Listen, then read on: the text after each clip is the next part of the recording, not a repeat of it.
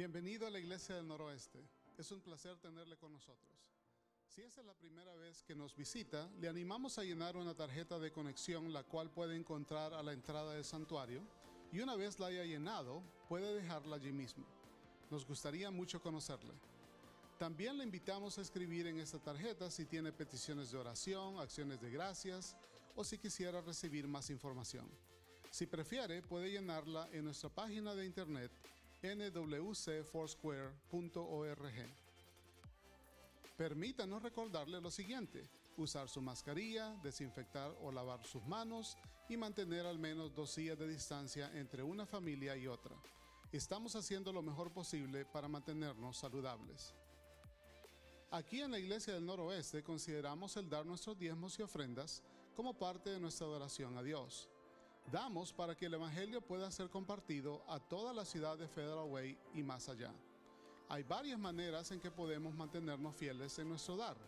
Puede hacerlo en nuestra página de internet o en la aplicación de la iglesia en su teléfono celular.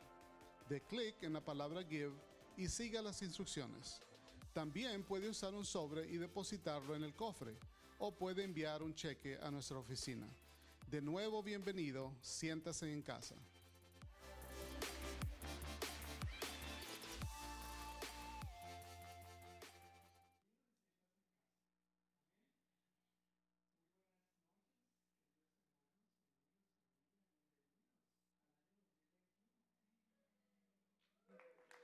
Lo logramos, sí. Les quedo debiendo los fuegos artificiales.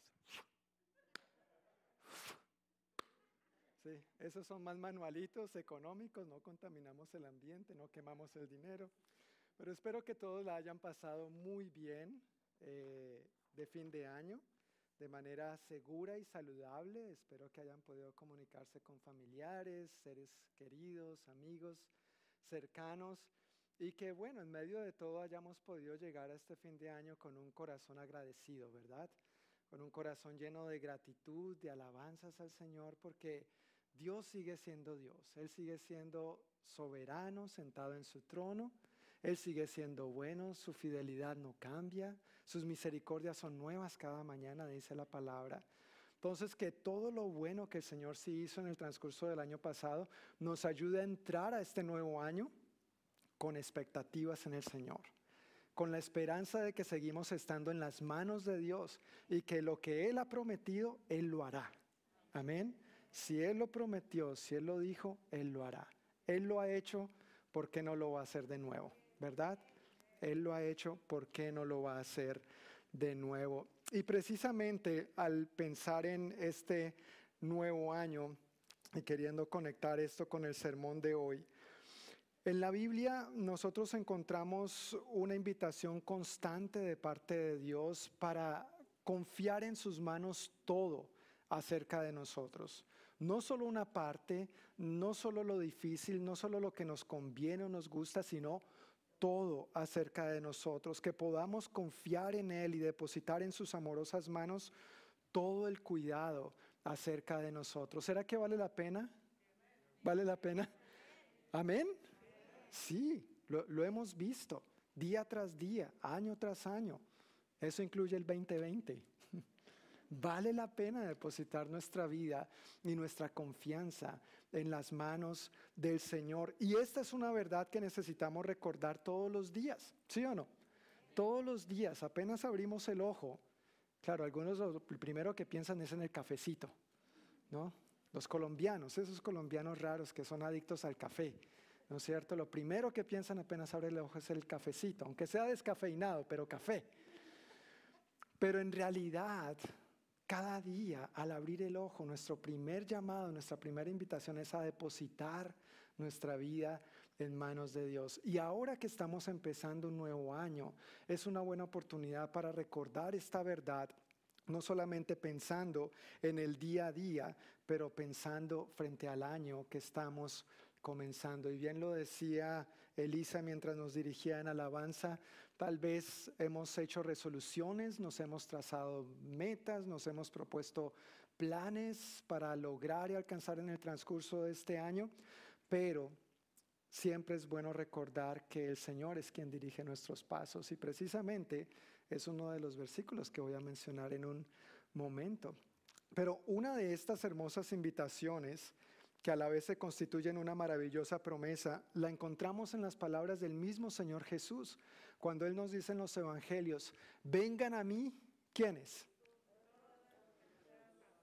Todos los que están fuertes, esbeltos, yo puedo con esta vida. Pude con el 2020, ¿por qué no voy a poder con el 2021? No, vengan a mí quienes. Todos los que están cansados, cargados, agobiados. No, no tiene que levantar la mano. Pero ¿se ha sentido así en algún momento? Tal vez se vale hasta levantar los pies, ¿verdad? Nos hemos sentido agobiados, e, especialmente este reciente año. No podemos negar que fue un año difícil, pero la invitación del Señor, que a la vez se constituye en una maravillosa promesa, es vengan a mí. ¿A quién? A Él, a Jesús, a Jesús. No a otras cosas, no a otras fuentes que aunque parecen buenas, bonitas, agradables, no. Es a Él, Él es la fuente legítima, la fuente inagotable. Y entonces, vengan a mí, ¿qué? yo les daré descanso. ¿Necesitamos descanso?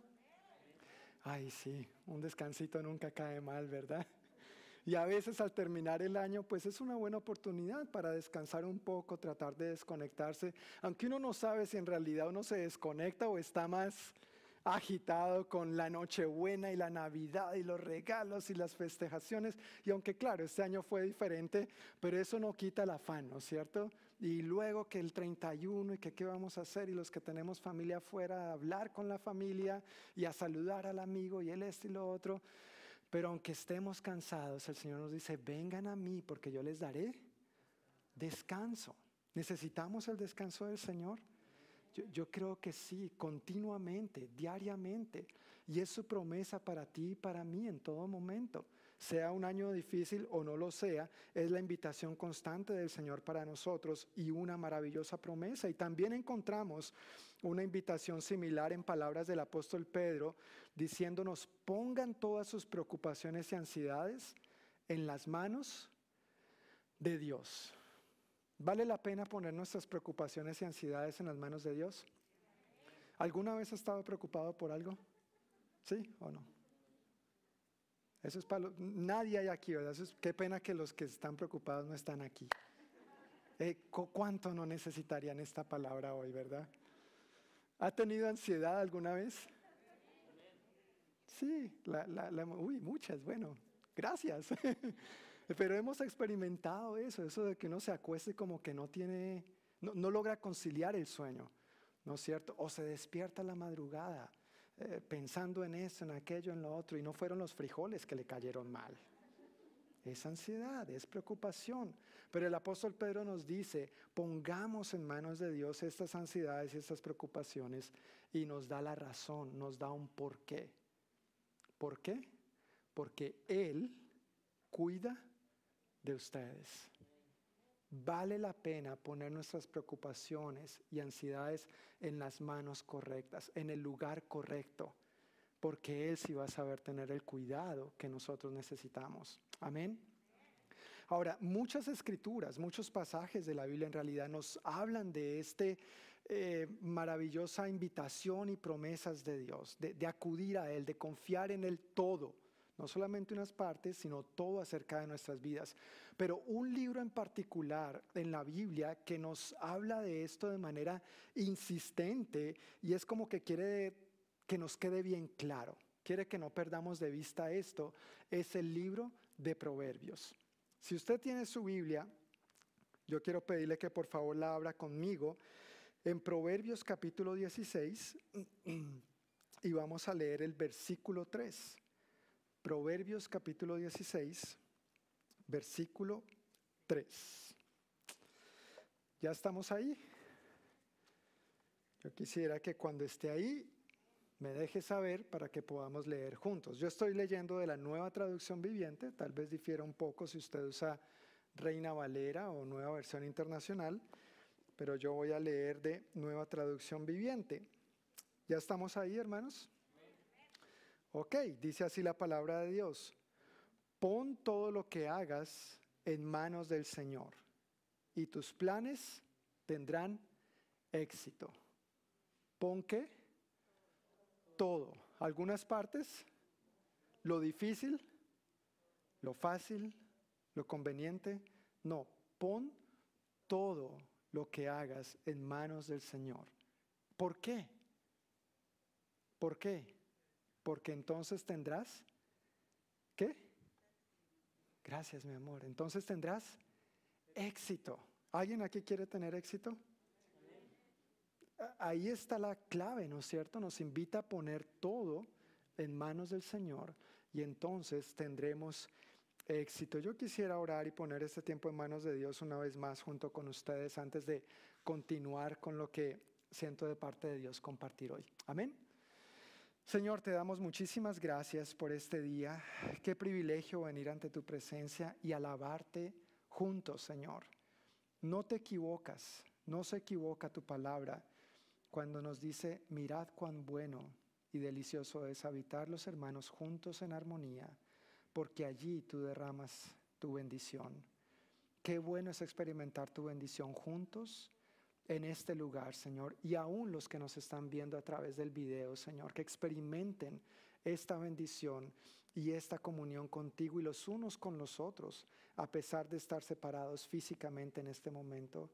Acudimos a ti con humildad, Señor, presentando y rindiendo todo de nuestras vidas al comenzar este nuevo año. Por favor, bendícenos, háblanos, anímanos y dirígenos mientras aprendemos más y más de ti, de tu carácter, de tu corazón y de tu palabra para nosotros. Quita de nosotros toda pesadez, toda distracción y que podamos estar bien enfocados en nuestro espíritu y conectados con el tuyo. En el nombre de Jesús. Amén. El libro de Proverbios se encarga muy bien entonces de dejarnos saber, de, que nos quede claro de diferentes maneras, uno tras otro verso, nos dice que Dios quiere que nosotros le confiemos todo acerca de nuestras vidas. Nos recuerda constantemente la invitación de Dios de poner todo en sus manos y descansar confiadamente en Él. Y este tipo de descanso es al que el Señor nos quiere invitar en este año. Si tú te sientes cansado, desanimado, agobiado a causa del año pasado, yo quiero que sepas que el Señor quiere que entremos en su reposo, en su descanso, en el transcurso de este año. Y este libro de Proverbios, si lo has leído, si has memorizado algunos de ellos, puedes darte cuenta que son breves consejos, son como pequeñas cápsulas de sabiduría para el día a día. Y eso es como fue diseñado y concebido este libro. Versículos o frases cortas, lo que llamaríamos sabiduría popular y del día a día, del diario vivir, para que las personas pudieran memorizarlo y ponerlo en práctica de manera sencilla. Y por supuesto, esto sigue siendo muy aplicable para nosotros hoy en día. Son algunos de ellos consejos sencillos, muy obvios, pero a la vez son firmes y contundentes consejos por medio de los cuales Dios quiere bendecir tu día a día. Algunos de estos consejos, por ejemplo, en Proverbios capítulo 14, versículo 16, invitándonos a confiar en el Señor todo acerca de nosotros, nos anima a no ser confiados en nosotros mismos, precipitándonos así con imprudencia. En Proverbios capítulo 3, versículo 5, nos invita a confiar en el Señor con todo nuestro corazón y no en nuestra propia inteligencia. Somos inteligentes, ¿verdad? Amén. Tranquilo, con toda confianza. Diga, amén. Somos inteligentes, pero aún así el Señor nos dice, mira, no confíes de a mucho en tu propia inteligencia, porque a la larga Dios es más inteligente. Ah, sí, sí. Dios es más inteligente. Por más buenos planes que tú y yo podamos hacer, Dios todavía va a ser más inteligente. O nos dice también este mismo versículo en otra traducción que no dependamos de nuestro propio entendimiento. En el capítulo 11, versículo 7 dice que cuando los perversos mueren, Sus esperanzas mueren con ellos porque confían en sus propias y deficientes fuerzas. Como hijos de Dios, ¿confiamos en quién? En Dios. No tenemos que confiar en nuestras propias y deficientes fuerzas. Son deficientes, como bien lo dice ahí la palabra, mientras que las de Dios son inagotables, son infinitas, son eternas, son para toda circunstancia, son para toda situación. Pero las tuyas y las mías realmente humanamente hablando, sentimos que nos agotamos, que no damos más, nos preguntamos y nos cuestionamos, ¿esto sí tiene sentido? ¿A dónde voy a llegar? Pero ahí es donde Dios nos recuerda, confía en mí, no en ti mismo, no en tu propia sabiduría, no te apoyes en tu propia inteligencia. Por más buen conocimiento que tú tengas, no te apoyes del todo en tu propia inteligencia o en tu propio entendimiento. Y entonces llegamos a Proverbios capítulo 16, versículo 3. Pon todo lo que hagas en manos del Señor y tus planes tendrán éxito. En la nueva versión internacional dice, pon todos tus proyectos, pon todo lo que hagas en manos del Señor y tus proyectos se cumplirán. Tal vez para este año tienes algunos proyectos, ¿sí? Tienes algunas ideitas, ah, no lo pude hacer en el 2020, pero el 2021 que se agarre, que aquí voy con toda, ¿verdad? Y tenemos proyectos, tenemos sueños, tenemos anhelos, que también la palabra en el libro de los Salmos nos invita a que nos deleitemos en el Señor y Él concederá los anhelos, las peticiones de nuestro corazón. Así de bueno es tu Padre y el mío. Pero ¿qué tenemos que hacer? Confiar en Él todo acerca de nosotros. No solamente algunas áreas, no solamente algunas veces, no solamente los domingos de 5 a 7, todos los días, las 24 horas, los 7 días a la semana, las 52 semanas del año y así sucesivamente, porque no sé más matemáticas, hasta que lleguemos a la presencia del Señor. Amén. Es un ejercicio diario, es una disciplina diaria la que nuestro buen Padre, como sus hijos amados, nos invita a nosotros vivir como estilo de vida y no esporádicamente.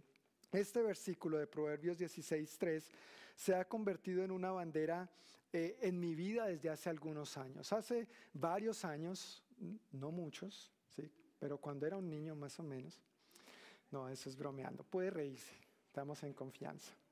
Pero hace varios años, mientras leía el libro de Proverbios, y Proverbios es este primer libro completo que yo leí la Biblia por consejo de mi mamá. Siendo un jovencito, mi mamá me dijo, mira, no mentiras, no me dio con la Biblia, pero me dijo, mira, mi hijo, lee Proverbios, un capítulo diario. Esto es sabiduría práctica, esto te va a ayudar en todas las áreas de tu vida, como hijo, como familia, en un futuro como padre. Espero que mis hijos digan amén, en un futuro como esposo, espero que mi esposa diga amén. En tu profesión, como empleado, como ciudadano, para todo tiene consejo el libro de Proverbios. Así que lo he hecho de mi vida un hábito. Pero hace varios años cuando llegué a esta porción y mientras oraba y meditaba en esta escritura, dije, wow, qué, qué bonita porción. Y era precisamente al finalizar un año, o sea, en un diciembre, cuando me encontré con esta escritura. Y realmente me, me apropié de ella. Y desde entonces, algo que hago, aunque ya lo hacía anteriormente, pero algo que hago más intencionalmente, aferrándome a esta escritura a, fin de cada año, es hacer eso, evaluar ¿Qué hice en el año? ¿Qué logré en el año? De lo que me había propuesto, de los proyectos, realmente fue algo que puse en manos del Señor y obtuve éxito en eso, lo logré, lo alcancé o intenté hacerlo en mis propias fuerzas. Y a veces, si ustedes como yo, se nos quedan muchas cosas a medias. ¿Sí le ha pasado solo a mí también? Nos pasa, ¿verdad? Arrancamos el año con, wow, voy a comer más saludable voy a hacer ejercicio, voy a acostarme y a levantarme a determinada hora, voy a ver menos televisión, voy a compartir más con mi familia, voy a leer más la Biblia, voy a orar más, voy a ayunar, voy a servir más. Y muchos de estos proyectos se nos quedan a veces a medias. ¿Sí le ha pasado o no? Así que en mi caso esta ha sido una escritura a la cual aferrarme para evaluarme, autoexaminarme, pero permitirle al Espíritu Santo también evaluar, indagar allá adentro y ayudarme a darme cuenta de lo que sí logré, porque hay cosas que logramos, ¿sí o no? Gracias a Dios, por la misericordia de Dios, por la gracia de Dios, claro, no es que todo se nos quede a medias o todo sea malo, pero hay cosas que sí logramos. Y entonces cuando nos evaluamos y le permitimos al Espíritu Santo indagarnos de esta manera, en últimas, ¿a quién le damos la gloria? A Dios, porque nos damos cuenta que no somos nosotros, es Él en nosotros. Que si no hubiera sido por Él, no lo hubiéramos logrado. Amén y que más bien lo que se nos quedó a medias es porque de pronto no era el tiempo de Dios, no era parte de los planes de Dios en ese momento, o quizá nos faltó empeño y diligencia de nuestra parte. Pero en eso consiste este ejercicio. Y al reflexionar así de esta manera a fin de año, también empiezo a poner en manos de Dios lo que anhelo para el próximo año. Entonces tenemos una lista a veces, ¿no es cierto?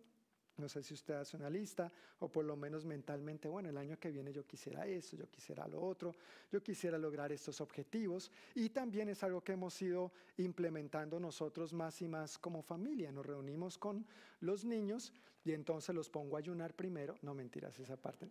Todavía no, todavía no. Pero hablamos juntos de cómo fue el año y qué sienten que Dios les ayudó a alcanzar. ¿Qué creen que Dios les ayudó a, lograr durante el año? ¿Por qué están agradecidos? ¿Qué recibieron? ¿Qué hicieron? ¿Qué lograron que si no hubiera sido por la gracia de Dios no lo hubieran logrado? Luego pasamos a hablar sobre el año que viene. ¿Qué nos gustaría hacer como familia? ¿Qué anhelos tienes en tu corazón? Mira lo que dice la Biblia. Deleítate en el Señor y Él concederá los anhelos, las peticiones de tu corazón. Y juntos Claro, de una manera acorde a la edad de nuestros hijos y, en otros términos tal vez más sencillos, pero juntos tenemos un tiempo de oración haciendo esto. Pon todo lo que hagas en manos del Señor y entonces tendrás éxito. ¿Queremos éxito en nuestra vida? ¿En algunas cosas o en todo? Uno quiere en todo, ¿verdad? En todas las cosas. Pero la invitación de parte de Dios es a poner en Él todo lo que hacemos ahora.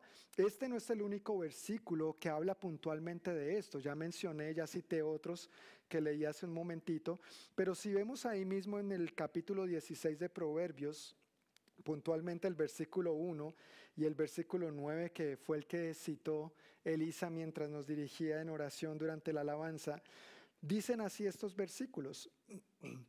Podemos hacer nuestros propios planes pero la respuesta correcta viene del Señor. Amén. Podemos hacer nuestros propios planes, pero ¿quién tiene la respuesta correcta? Dios. Dios. Mira, nadie planea para mal hacia sí mismo. Por supuesto, todos planeamos lo mejor, queremos lo mejor, planeamos para bien, proyectamos nuestro futuro para lo mejor. Pero aún, aún Dios tiene todavía la respuesta correcta. De entre todas esas buenas opciones, de entre todos esos buenos planes que tú y yo podemos tener para este año, tenemos que confiar y descansar en que Dios tiene el plan correcto, el plan mejor. Dios tiene el perfecto para ti en el transcurso de este año. Y a veces nos frustramos porque como seres humanos queremos entenderlo todo. Pero cuando nosotros depositamos en manos de Dios nuestra vida entera y le confiamos cada uno de los planes que tenemos, entonces si no se da lo que nosotros habíamos planeado, seguimos confiando en que la voluntad de Dios es buena, agradable y perfecta. Amén. Pero si no confiamos eso en manos del Señor, podríamos tener una actitud de queja, de frustración. Pero Señor, ¿por qué? Si yo oré, bueno, es que orar no es una varita mágica, ¿no es cierto? Si, no sabías, orar no es una varita mágica, de que yo le pido a Dios, como si la oración se tratara solo de pedir, y entonces Dios tiene que hacer lo que yo le estoy pidiendo. Recordemos que Él no es mi súbdito, yo soy su súbdito. Amén. Y a veces se nos invierte el rol, ¿no es cierto? Y más con el Evangelio de la prosperidad, ¿no es cierto? Como que Dios está para llenarnos los bolsillos y punto. y yo le pido y pacte y siembre que Dios le va a multiplicar. Y aunque claro, la Biblia habla de esto de la siembra y la cosecha, pero Dios no es un cajero automático, ¿sí? Donde uno va, mete la tarjeta y entonces Dios me da todo lo que yo quiera, cuando yo quiera, como yo quiera. No es así. Él es Dios y nosotros sus siervos. Él es Señor y nosotros sus súbditos. Amén nosotros sus siervos. Y aún así tenemos el privilegio de que nos llame sus amigos, nos llame sus hijos, nos llame sus colaboradores. Qué bendición, ¿no? Qué bendición servir a un Dios así. Qué bendición conocer a un Dios así y vivir todo acerca de nuestra vida para un Dios así. Estos proverbios, entonces, el capítulo 16, versículos 3, versículo 1, versículo 9, claramente nos dejan ver que no se trata de nosotros, sino de Dios. No se trata de tus planes y de los míos, sino de los planes de quién? De Dios. Amén. Tú y yo podemos tener planes, pero a la larga, quien tiene los planes correctos, ¿quién, ¿quiénes los tienen? Dios. Y no leí el versículo 9, ¿verdad? Estoy tan emocionado que ya me estaba brincando. Versículo 9 de Proverbios 16 dice, podemos hacer nuestros planes. Y eso es verdad. ¿Podemos hacer nuestros planes, sí o no? Claro que sí, podemos hacer nuestros planes. Pero el Señor es quien determina nuestros pasos. El Señor ya tiene determinados tus pasos y los míos para este año. ¿No te da un poquito de confianza eso? De tranquilidad. Hablábamos de descansar hace un rato, ¿no? ¿No nos da esto un poco de descanso? Que ya el Señor tiene planes para nosotros. Ahora se trata de que nosotros nos alineemos con sus planes. Yo no quiero egoístamente pedir que Dios haga mi voluntad. Yo quiero pedir humildemente, Señor, ¿cuál es la tuya? Yo quiero hacerla. Lléname de tu Santo Espíritu, lléname de tu poder, porque mis propias fuerzas no lo voy a lograr, no voy a poder. En la prédica anterior, si la vieron, recuerden que el domingo anterior no tuvimos servicio aquí en persona, pero sí transmitimos el servicio en vivo y en directo. Si se lo perdió, hágame el favor de verlo. Ahí está, en la página de Facebook y en nuestro canal de YouTube. ¿Está bien? Pero, haciendo mención brevemente a uno de los aspectos que toqué en la prédica del domingo anterior, mencioné o hice la invitación a entrar en este nuevo año con una palabra en el medio, en el centro de nuestro corazón. ¿Recuerdan cuál es esa palabra? Reedificar. Ahí les ayudo, se perdieron el chocolate. ¿Cuál es la palabra? Reedificar. Y también hice mención a Dios como un arquitecto. Y usé la analogía de una casa, si se mueven los cimientos, pues hay grietas y necesitamos restaurar, pero hay aspectos que indudablemente más que restaurar o reparar necesitan reedificar, ser reedificados. Todos los seres humanos, en una medida u otra, luchamos con este asunto creyendo de que la vida se trata de nosotros y de nuestros planes. De cuán bien nosotros planeemos, entonces así nos va a ir. Pero en realidad se trata de cuán bien estemos alineados con los planes de Dios, así nos va a ir. Tu vida y la mía, y, mira, perdón si te exploto el globo, pero tu vida no se trata de ti. Y, a veces nuestros hijos preciosos tienen que entender eso, ¿verdad?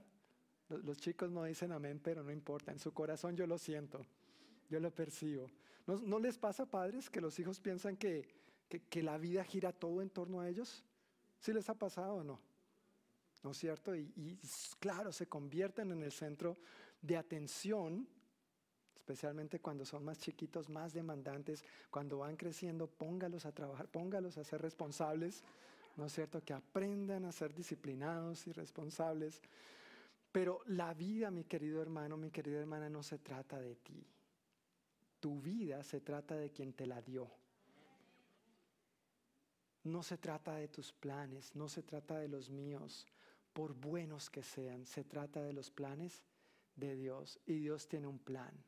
Dios tiene un plan y es salvar a toda la humanidad. Dios tiene una misión muy clara establecida para todos nosotros y es manifestar su gloria también en la medida que va salvando al pecador, así como lo hizo contigo y conmigo. No se trata de ti, no se trata de mí, se trata de Dios y de la gloria de Dios. Que Dios se manifieste en ti y en mí con el propósito de darse a conocer a los que todavía no lo conocen, con el propósito de revelarse de una manera milagrosa, amorosa, sobrenatural, clara, evidente, tangible a todos aquellos que aunque han escuchado les ha entrado por uno, pero les ha salido por el otro. Pero que cuando te ven a ti, ¿sabes qué ven? Ven a un Cristo resucitado porque pueden ver la gloria de Dios tangible y evidentemente por medio de ti, por cómo vives, por cómo hablas, por cómo piensas, por cómo llevas a cabo tu trabajo, tus responsabilidades eh, familiares, conyugales, con los hijos, académicas, laborales, como ciudadano. Pueden ver a un Jesús vivo y resucitado por medio de ti. Ese es el plan de Dios, que Él reciba toda la gloria y que todos le conozcan, que lleguen al conocimiento de que Él es el camino, la verdad y la vida, y nadie viene al Padre si no es por Él. Que tú y yo modelemos su plan, un Cristo vivo, un Cristo resucitado, a lo largo de este año en todo lo que somos, no solamente en algunas partes, no solo cuando me están viendo, no solo cuando participo de las reuniones de la iglesia. Eso es fácil, eso es sencillo, pero tener nuestro corazón íntegro, completo, enteramente rendido delante de Dios los siete días de la semana, las 24 horas del día, las 52 semanas del año, y no sigo porque ya no soy tan bueno en matemáticas eso es otro nivel y ese es el tipo de compromiso, consagración y dedicación al que Dios nos está llamando más y más. Amén. Entremos a este nuevo año con esta confianza, rindiéndole todo a Dios, porque no se trata de, sus, de nuestros planes, se trata de los planes de Él. Y por eso, mis queridos hermanos, la importancia y la invitación a nosotros entrar a este año con esta mentalidad de reedificar de la mano del arquitecto. Tú y yo no podemos reedificar por nuestra cuenta. O bueno, puede, puede. Intentémoslo. Pero a fin de año no vamos a estar haciendo bien, no vamos a estar haciendo la mejor manera. Mejor agarrémonos del que sí sabe de esto y digámosle, aquí estoy, Señor. Y contigo vamos para adelante. ¿Está bien? Lo que el año pasado, lo que la vida, lo que las diferentes situaciones nos ha agrietado y nos ha intentado derribar. Señor, repáralo en este año, repárame a mí y úsame para traer tu reparación a este mundo y a todos los que me rodean. Si pensamos en Dios como un arquitecto, podemos darnos cuenta claramente que Él ya tiene no solamente los planes para ti y para mí, un arquitecto que necesita para edificar, planos. Dios ya tiene los planos acerca de ti y simplemente tenemos que alinearnos para llevar a cabo sus planes. Tenemos que buscarlo, depositar toda nuestra vida en Él. Y si respondemos a unas sencillas preguntas, nos podremos dar cuenta de que es así. Pensemos por un momento y por favor respóndanme en voz alta, porque yo creo que la respuesta eh, es obvia, por lo menos para nosotros o para la mayoría de nosotros. ¿Quién hizo el universo? ¿Dios? Amén. El arquitecto, ¿verdad? Con A mayúscula, arquitecto, Dios, por excelencia. ¿Quién hizo el universo? Dios. ¿Quién es el dueño del universo? Muy bien. Se están volviendo a ganar el chocolate. ¿Y quién diseñó el universo para funcionar de acuerdo a su propósito? Dios. ¿Quién tuvo los planos? ¿Quién tiene los planes? Ok, muy bien, vamos bien. Echémosle ganas, echémosle ganas, vamos bien. ¿Quién te hizo a ti? Muy bien. ¿Quién es tu dueño? Muy bien. ¿Y quién te diseñó para funcionar de acuerdo a su propósito? Dios. ¿Estamos de acuerdo con esto? ¿Te das cuenta? No son tus planos, no son tus planes, son los de Dios. No se trata de ti, no se trata de mí. Son sus planes que ya tiene trazados para ti y para mí a lo largo de este nuevo año. No fuimos hechos para vivir vidas independientes ni autoplanificadas. Podemos vivir de esa manera, pero en realidad fuimos creados para vivir para Dios y para su gloria. Que todo lo que somos, que todo lo que hagamos dé gloria a Dios. Y eso implica todas las áreas de nuestra vida. Quiero seguir siendo muy enfático con esto. Implica todas las áreas de nuestra vida. No podemos ser unos aquí en este tipo de reunión y ser otros fuera de este tipo de reunión.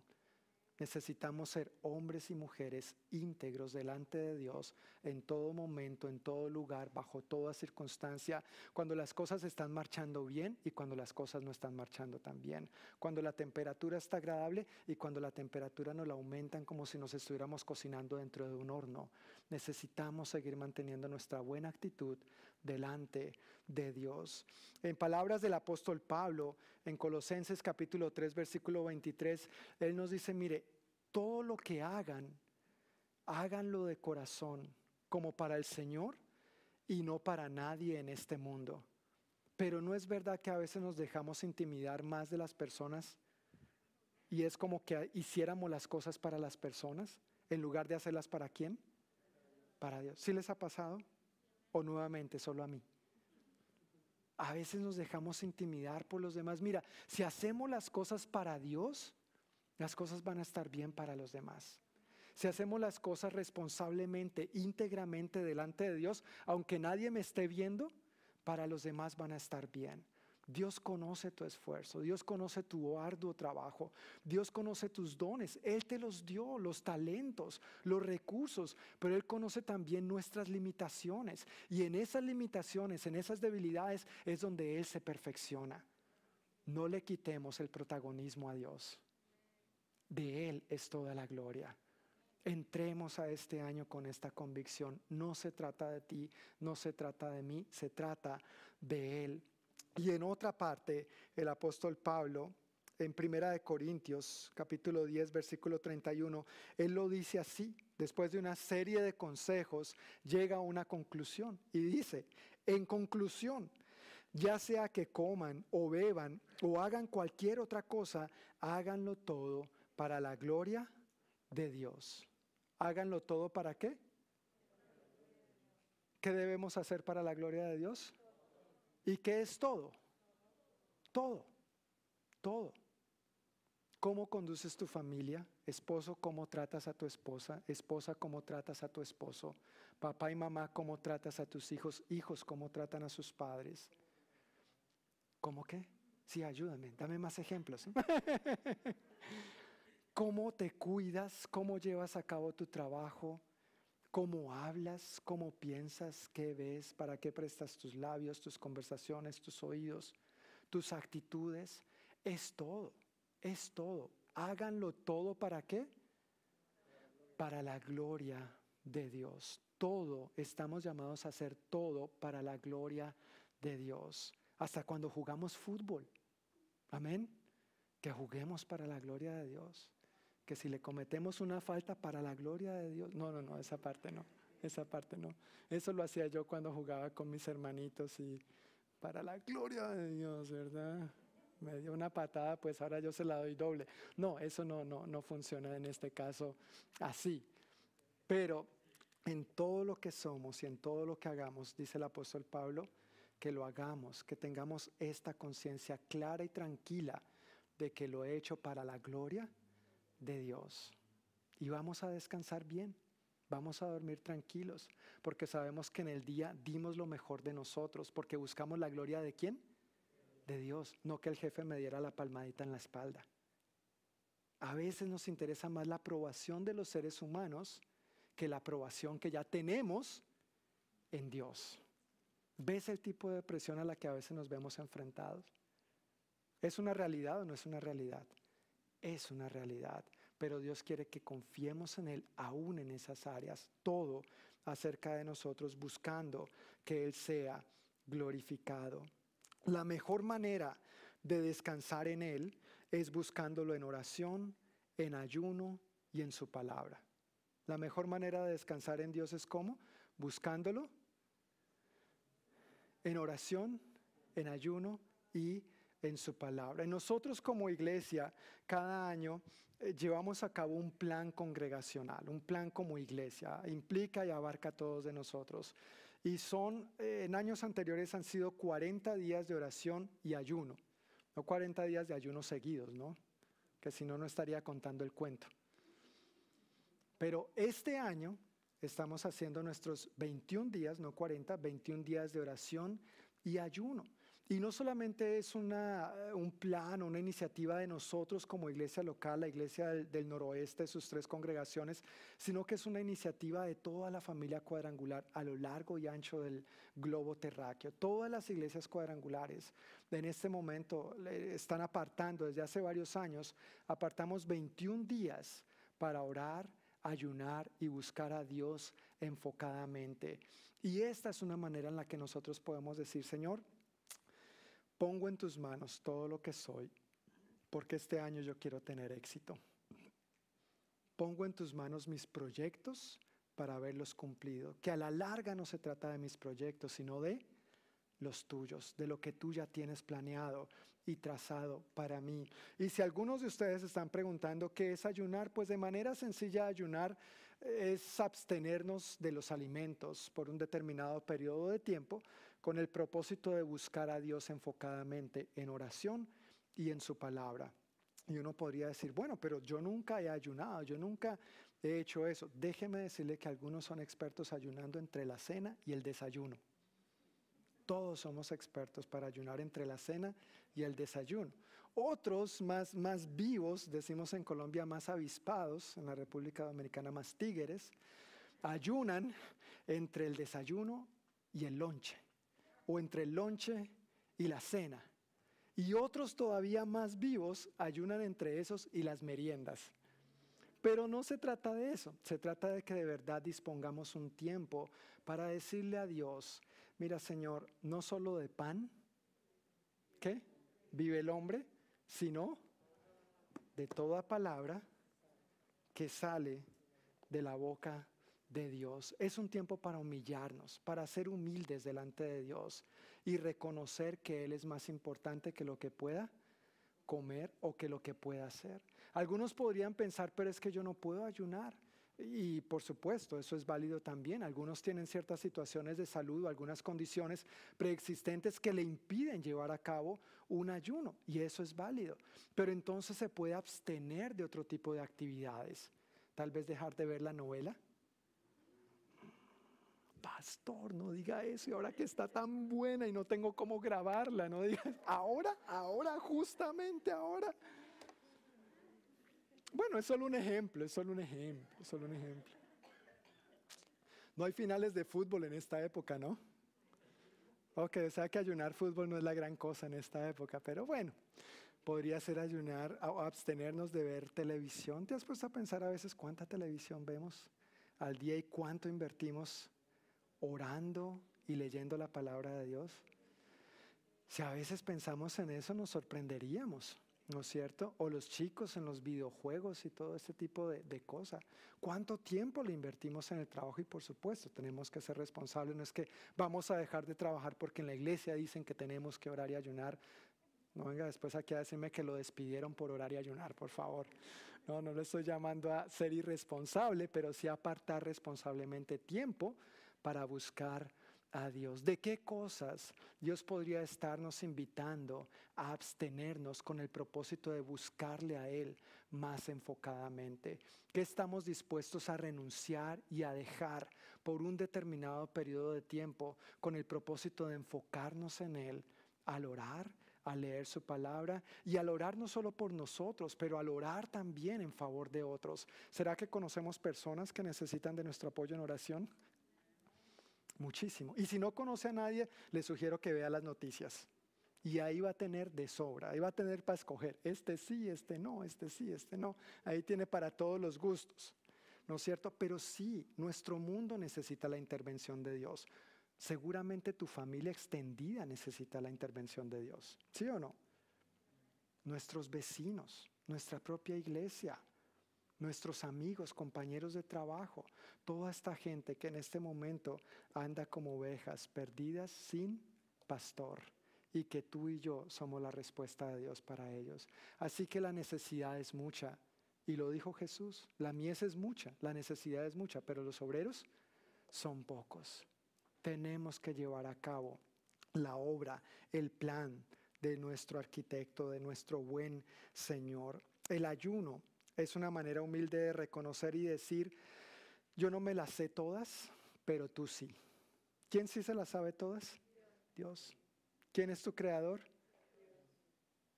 Dios. Porque Él te creó, Él conoce todo, sabe todo acerca de ti. El ayuno nos ayuda a fijarnos más en nuestro, en nuestro creador y a depender completamente de Él. Es decirle a Dios, reconozco que estoy llamado a vivir en ti, por ti y para ti, y no para mis propios planes, no de manera egoísta, para confiar en ti y no en mis propias fuerzas ni en mi inteligencia. ¿Y cuántos de nosotros necesitamos a diario y continuamente acudir a nuestro Dios diciéndole, Señor, ayúdame, guíame, te necesito? Señor, no sé cómo hacer esto, no tengo la respuesta para esta otra situación. Mira este asunto familiar, mira este asunto económico, mira este asunto de índole laboral, el ambiente en el trabajo, mira mi iglesia, mira mi comunidad, mira mi mundo, mira todo lo que está pasando, Señor. Ayúdanos, guíanos, ten piedad de nosotros. Y Dios, indudablemente, es un Dios que se compromete en su palabra, no solamente a escucharnos, dice su palabra, que Él escucha, Él inclina su oído para escuchar nuestras oraciones, pero Él también nos responde. No nos da gozo saber que servimos a un Dios así. Me da, me da mucha paz, me da mucha confianza y mucha gratitud saber que servimos a un Dios así. Por medio del ayuno, de la oración y de la palabra podemos aprender a descansar más en Dios. Y en últimas, a decirle, Señor, no son mis planes, sino los tuyos. No se trata de los míos porque en realidad son en tus planes, son en tus proyectos en los que voy a tener verdadera satisfacción y verdadero éxito. Pon en manos del Señor todas tus obras y tus proyectos se cumplirán. Pon todo lo que hagas en manos del Señor y tus planes tendrán éxito. Al comenzar este año, mis queridos hermanos, yo quiero invitarles con todo mi corazón que seriamente consideren consagrar estos 21 días, desde el 7 hasta el 27 de enero, como iglesia, aquí la iglesia del noroeste vamos a estar orando y ayunando en esta dirección. Y yo quiero invitarte a que tú hagas el ejercicio. Tal vez si es algo completamente nuevo para ti, da el paso de fe. Toma eso como una invitación de parte de Dios. Mira la gracia de Dios en tu vida derramada de una manera más abundante y sobrenatural durante estos 21 días, pero capacitándote para todo lo que Él tiene preparado para este nuevo año. ¿Quieres alcanzar los planes de Dios para ti? Hay que buscarlos. Necesitamos poner en Él todo lo que somos, todo lo que anhelamos y alinearnos con su buena voluntad. Para entonces, cuando lleguemos a evaluar a fin de año, podamos decir, por tu gracia, Señor, lo logré.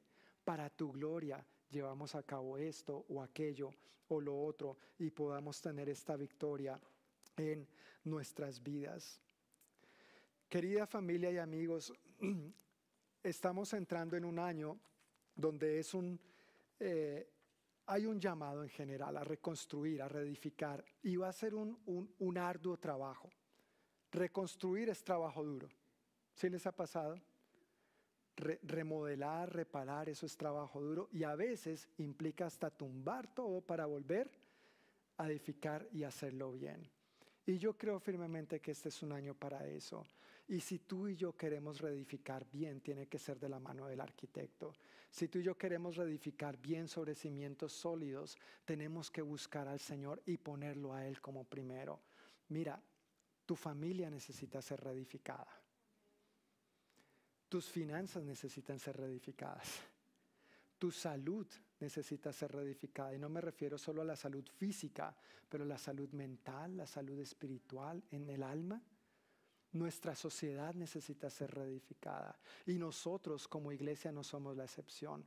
Nuestra iglesia, la iglesia del noroeste, estamos, no podemos negar que estamos en un proceso de reedificación. Las cosas, mis queridos hermanos, no son a como estábamos acostumbrados hace un año y déjeme decirle, no van a ser igual no van a ser igual. Si está pensando que cuando vamos a volver a la normalidad, estamos en una nueva normalidad.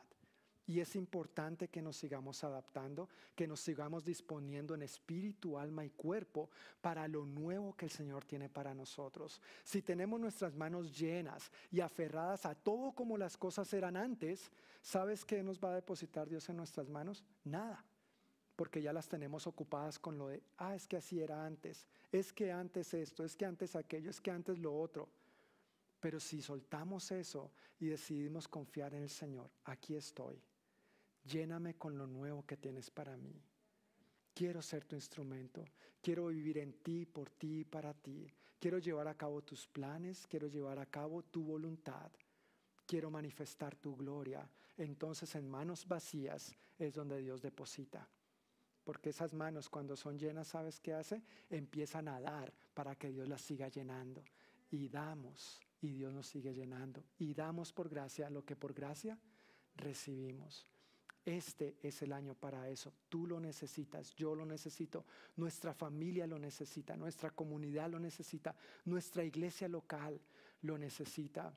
Y quiero invitarte a que no entres a este año como un espectador quiero invitarte a que entres a este año como un partícipe, como alguien que dice, sí, yo soy parte de esto que Dios está haciendo y voy a comprometerme a sacarlo adelante. Tal vez ya has sido espectador por un buen tiempo. Has estado rindiendo a Dios lo conveniente, cuando puedes, como te gusta, como quieres, pero ahora es el tiempo de rendirlo todo. Es el tiempo de rendirlo todo. ¿Qué le has estado negando a Dios hasta ahora y que ahora Dios está diciendo, hijo, hija, suelta eso ya, yo tengo algo nuevo para ti, suéltalo y abre las manos para lo nuevo que tengo para ti. Y Dios, como dice su palabra, no nos va a defraudar. Amén. No nos va a defraudar. Yo quiero invitarles, mis queridos hermanos, a que se pongan de pie. Vamos a orar. para concluir y tomar juntos la cena del Señor también hoy como cada primer domingo del mes es nuestro hábito celebrar juntos la cena del Señor. Si no ha tomado una copita, yo tenía la mía, pero se me quedó. Puede tomar una de aquí, al frente o de las mesas a los lados. Recuerde que por las restricciones no podemos como antes pasar repartiendo. Ahora hasta la cena del Señor es autoservicio, pero sírvase, siga bien pueda, tome su copita, higiénicamente empacada, higiénicamente empacada. Y al tomar la cena del, Señor, eh, yo quiero que meditemos en lo que esto significa y representa, ¿verdad? Dijo Jesús en, esa, en lo que conocemos como la última cena, esto es mi cuerpo al partir el pan, esto es mi cuerpo que es entregado por todos ustedes. Y luego de tomar el pan, entonces tomó el vino y dijo, esto es mi sangre que es derramada para el perdón de sus pecados. Así que al tomar esto no lo hacemos como algo simplemente litúrgico, ceremonial o una tradición que llevamos a cabo cada primer domingo del mes en nuestra iglesia, sino que lo hacemos como un, un, recordatorio importante. El apóstol Pablo nos instruye hacer esto diciendo, es importante que nos evaluemos, es importante que reflexionemos, es importante que le demos lugar al Espíritu Santo a que nos muestre en qué hemos fallado a Dios y vemos esto como una oportunidad de ponernos a cuentas con Dios. Pero al mismo tiempo lo vemos como una promesa de su perdón, de su restauración, de su sanidad, de su provisión, de que porque Él venció su victoria es nuestra también. Amén. Entonces no es solo para darnos golpes de pecho, latigazos en la espalda y decir, ay, miserable de mí. Para todos estos miserables está disponible la gracia de Dios. Amén. Para cada uno de nosotros y para todo aquel que se arrepienta de sus pecados y esté dispuesto a creer en Jesús como su Señor y Salvador y le confiese como su Señor y Salvador. La Biblia dice, hay perdón de pecados, hay vida eterna, hay vida nueva. Y eso es a lo que la Biblia se refiere como el nuevo nacimiento. Así que, ¿por qué no cerramos los ojos por un momento, inclinamos nuestros rostros y en una actitud de oración yo quiero invitarle a que usted medite en la presencia de Dios, le pida perdón por lo que tenga que pedirle perdón, arrepiéntase de lo que tenga que arrepentirse, pero al mismo tiempo dele gracias por su vida y por su obra en la cruz. Recibe su perdón, recibe su gracia, recibe su libertad, recibe la vida nueva que Él te ofrece. Y aunque seguramente la mayoría de nosotros ya hemos aceptado a Jesús como nuestro Señor y Salvador, ya hemos dado este importante paso de fe en nuestra vida, este es un buen momento para renovar nuestro compromiso con Él. Y ahora más todavía que estamos empezando el año, dile Señor, este año yo quiero vivirlo en ti como nunca antes. Gracias por todo lo bueno que he experimentado en ti hasta el día de hoy. Pero Señor, tengo tantas expectativas en ti de esos planes que tú ya tienes preparados para mí, Señor. Quiero en verdad alcanzar éxito no como el mundo lo define, sino como tú lo has definido, Señor. Me consagro a ti.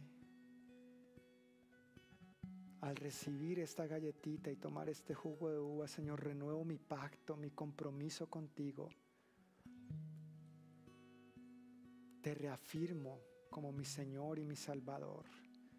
Tú eres quien gobierna todas las áreas de mi vida y aunque a veces mis planes no salen como lo había pensado, aún así puedo seguir confiando en que tú gobiernas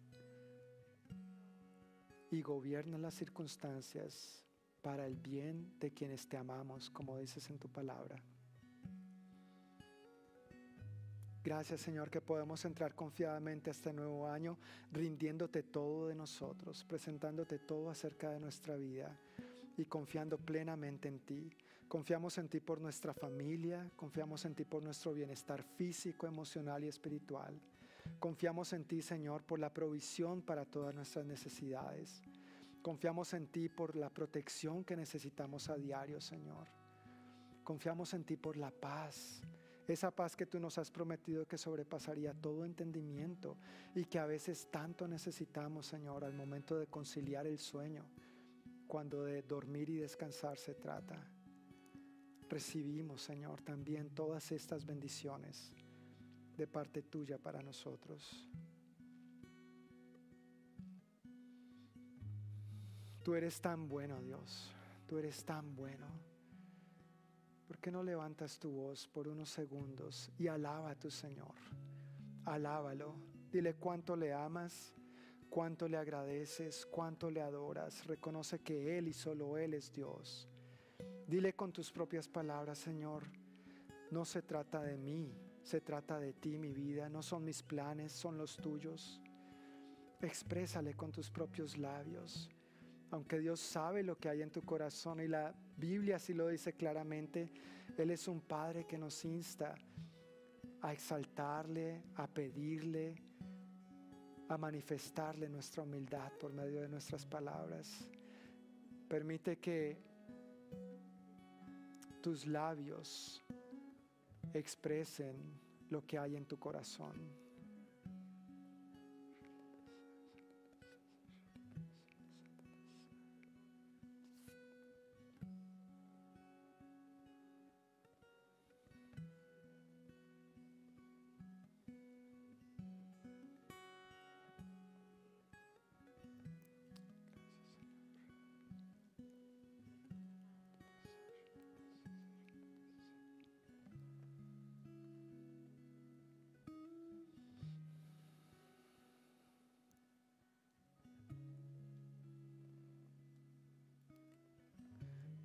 Padre, con gratitud recibimos esta galletita que representa el cuerpo de tu Hijo Jesucristo y tomamos también el jugo de uva que representa la sangre de tu Hijo derramada en la cruz para suplir para todas nuestras necesidades. el perdón de nuestros pecados y todo lo demás que necesitamos en esta vida y en la venidera. En el nombre de Jesús. Amén. Podemos tomar juntos la galletita y el jugo de uva.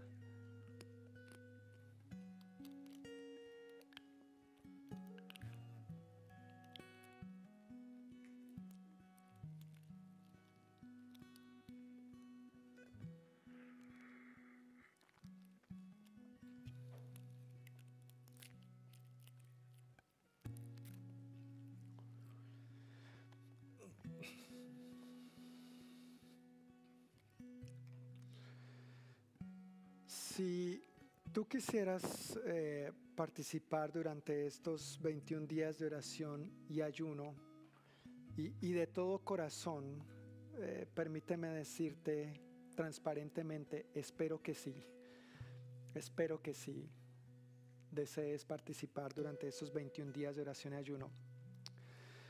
Eh, hay varias maneras de participar. El próximo jueves, cuando empecemos, estará disponible en la página web de la iglesia la guía de oración que estaremos usando durante estos 21 días.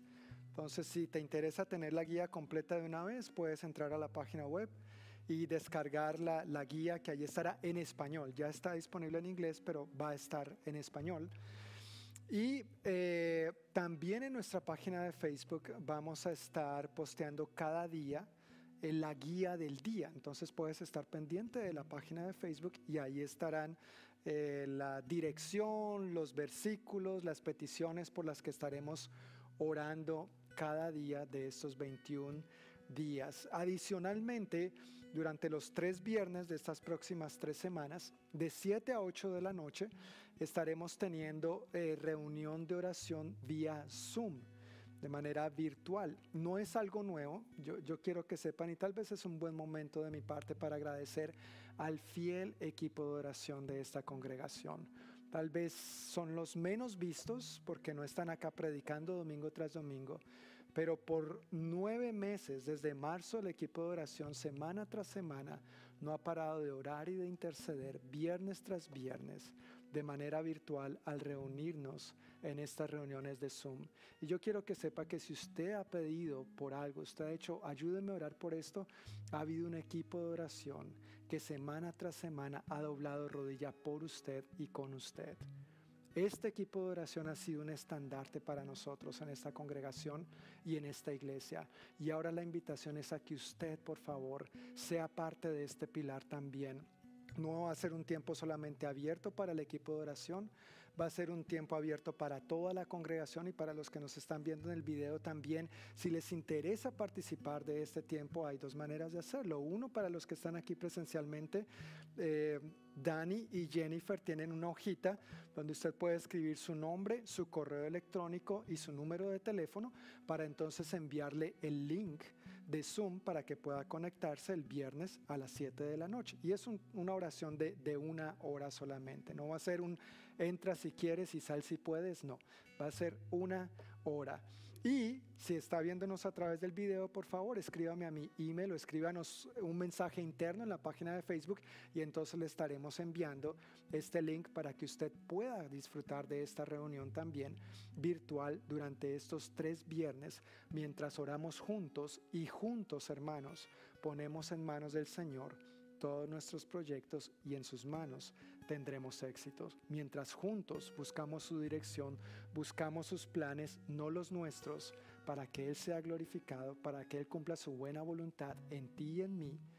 Y entonces, al final del año, estaremos una vez más celebrando su gran fidelidad, su amor, su misericordia y su cuidado.